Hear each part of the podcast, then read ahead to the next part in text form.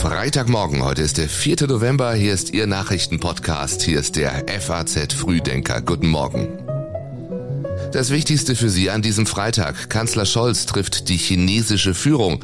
Der Lübcke-Mörder sagt als Zeuge aus und die Skisprungsaison startet mit einem grünen Experiment.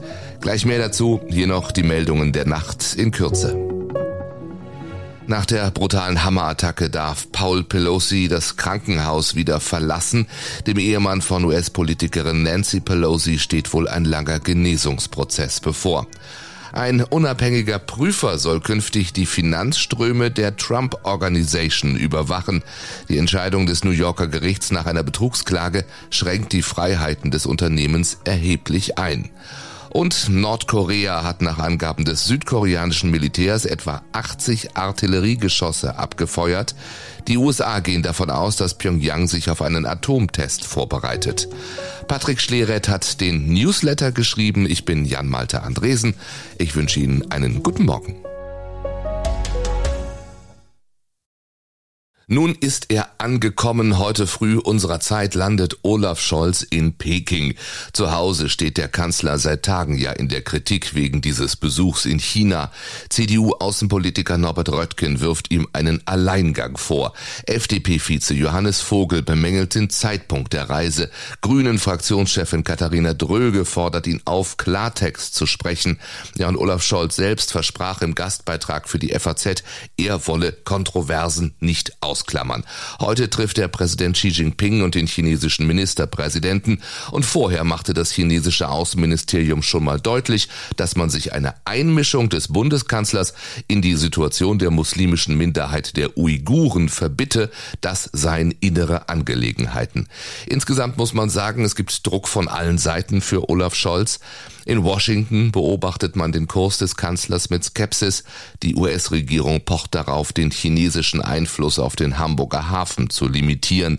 Die deutsche Exportindustrie hingegen wünscht sich diplomatische Töne. Vom Bundesverband Mittelständische Wirtschaft bekam Scholz den Ratschlag, kein chinesisches Porzellan zu zerschlagen. Die deutsche Autoindustrie, die in China durch VW-Chef Oliver Blume vertreten sein wird, betonte gestern, dass viele Arbeits Arbeitsplätze vom China-Geschäft abhängen. Mehr zu diesem China-Besuch des Kanzlers lesen Sie online auf faz.net. Den Link finden Sie in den Show Notes. Es wird schon mal ein wichtiges Wochenende für das Klima. Ab Sonntag treffen sich rund 200 Staaten zum Start der Weltklimakonferenz in Ägypten. Zwei Wochen lang wird darüber debattiert, wie die Erderwärmung eingedämmt werden kann. Deutschland sieht sich ja gern als Vorreiter in Sachen Klimaschutz, reist aber mit durchwachsener Bilanz an. Das Emissionsziel für 2021 wurde verfehlt. Aktuell erhöht das Wiederhochfahren eigentlich schon stillgelegt angelegter Kohlekraftwerke den CO2-Ausstoß. Ja, und mit welchem Ergebnis wäre die Konferenz erfolgreich? Sie müsste nachvollziehbar erklären, wie sie die Erderwärmung auf 1,5 Grad begrenzen will. Schon jetzt sind 1,1 Grad erreicht. Angesichts der Gräben zwischen der NATO und Russland wegen des Ukraine-Kriegs oder auch China und den USA wegen Taiwan ist es aber denkbar, dass am Ende keine Abschlusserklärung zustande kommt. Auf die Frage, welches Minimalziel die Bundesregierung bei der Konferenz verfolge, sagte Bundesaußenministerin Baerbock dieser Tage, dass sie stattfindet. Das wisse man in dieser Weltlage nie. An diesem Sonntag stimmen die Wahlberechtigten in Frankfurt in einem Bürgerentscheid darüber ab, ob Oberbürgermeister Peter Feldmann im Amt bleiben darf. Die Hürden für eine Abwahl sind hoch. Nach der hessischen Gemeindeordnung müssen mindestens 30 Prozent der Wahlberechtigten gegen Feldmann stimmen. Das sind in Frankfurt 153.000 Menschen. Politisch hat Feldmann keinen Rückhalt mehr. Die Koalition aus Grünen, SPD, FDP und Volt sowie die oppositionelle CDU forderten ihn alle zum Rücktritt auf. Im Juli leitete das Stadtparlament das Abwahlverfahren ein. Kommt die erforderliche Mehrheit gegen Feldmann im Bürgerentscheid nicht zusammen, dann bleibt er nach derzeitigem Stand bis zum Ende seiner Amtszeit im Jahr 2024 Oberbürgermeister. Seit Oktober muss sich Feldmann vor dem Landgericht verantworten. Er soll seiner damaligen Lebensgefährtin und späteren Ehefrau eine Stelle als Leiterin bei der AWO verschafft haben mit übertariflicher Bezahlung und Dienstwagen.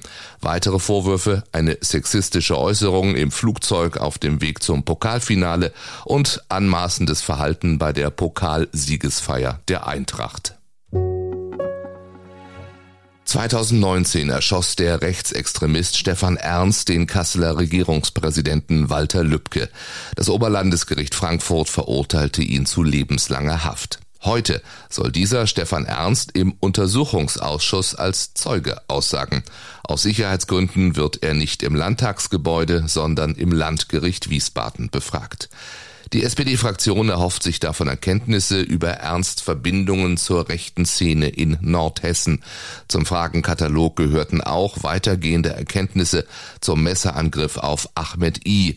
Vom Vorwurf des versuchten Mordes an dem irakischen Geflüchteten war Ernst freigesprochen worden. Der Ausschussvorsitzende schätzt die Glaubwürdigkeit von Ernst nicht besonders hoch ein und erhofft sich daher wenig von der Befragung. Womöglich macht er zu bestimmten Fragen von seinem Aussageverweigerungsrecht Gebrauch. Im Prozess hatte der Rechtsextremist ebenso wie vor der Polizei die Tat gestanden, allerdings in unterschiedlichen Versionen. Seine Tränenausbrüche wurden im psychiatrischen Gutachten weniger als Zeichen der Reue ausgelegt. Ernst bedauere sich vor allem selbst, hatte der Sachverständige gesagt. Krumbach, Bautzen, Großströmkendorf. Die Gewalt gegen Flüchtlingsunterkünfte nimmt seit einigen Wochen zu. Nun warnen Opferberatungen aus Sachsen und Thüringen vor einer neuen Welle rechter Gewalt. In Ostdeutschland sei die Gefahr dreimal so hoch, Opfer eines rechtsextremistischen Angriffs zu werden. Wenn die Innenminister der ostdeutschen Bundesländer heute in Erfurt zusammenkommen, wird auch über die Demonstrationen in ostdeutschen Städten und über den Schutz von Flüchtlingsunterkünften beraten werden.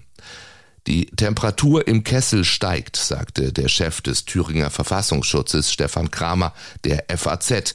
Noch sieht er keine breitenwirksame Zustimmung in der Bevölkerung für rechtsextreme Kräfte, die die Proteste gegen die Politik der Bundesregierung für sich vereinnahmen wollen. Bei weiteren Preissteigerungen, Insolvenzen oder Blackouts könne sich das schnell ändern. Schon jetzt würden Flüchtlinge als Buhmann benutzt, so der Chef des Thüringer Verfassungsschutzes. Das Konzept für die Aktienrente steht. Zur Stabilisierung der Rentenkassen will Bundesfinanzminister Lindner 10 Milliarden Euro in Aktien investieren. So steht es im Grundkonzept der Aktienrücklage des Bundesfinanzministeriums, das der FAZ vorliegt. Der neue Kapitalstock in Gestalt einer öffentlich finanzierten und verwalteten Aktienrücklage soll im kommenden Jahr eingerichtet werden. Bestückt wird er teils mit Wertpapieren des Bundes, teils auf Kredit. Und dann passiert noch das. Die Skisprungsaison startet mit einem grünen Experiment und zwar in eine sehr, sehr lange Saison, findet Skisprung-Olympiasieger Andreas Wellinger vor dem Auftakt heute im polnischen Wisla. Fußball-WM sei Dank geht die Saison tatsächlich so früh los wie nie und sie endet so spät wie nie. Bis zum 5. April werden die Flugkünstler zwischen den Kontinenten tingeln und die Schanzen runtersausen. Erstmals in der Geschichte des Weltcups wird in Zeiten von Klimawandel und Energiekrise auf Matten statt wie üblich auf Kunstschnee gesprungen. Das gab es bisher nur im Sommer. Von der Herangehensweise ändert sich nichts, sagt Wellinger, der im grünen Experiment eine Chance für seine Sportart sieht.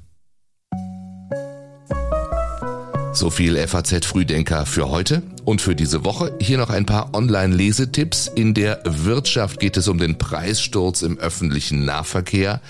Die Finanzen kümmern sich um den Dieselpreis. Diesel kostet jetzt 24 Cent je Liter mehr als Benzin. Und im Feuilleton geht's um Buros Bombe, also die Reform von ARD und ZDF. Ich wünsche Ihnen ein schönes, ein erholsames Wochenende. Am Montag melden wir uns wieder mit dem FAZ Frühdenker.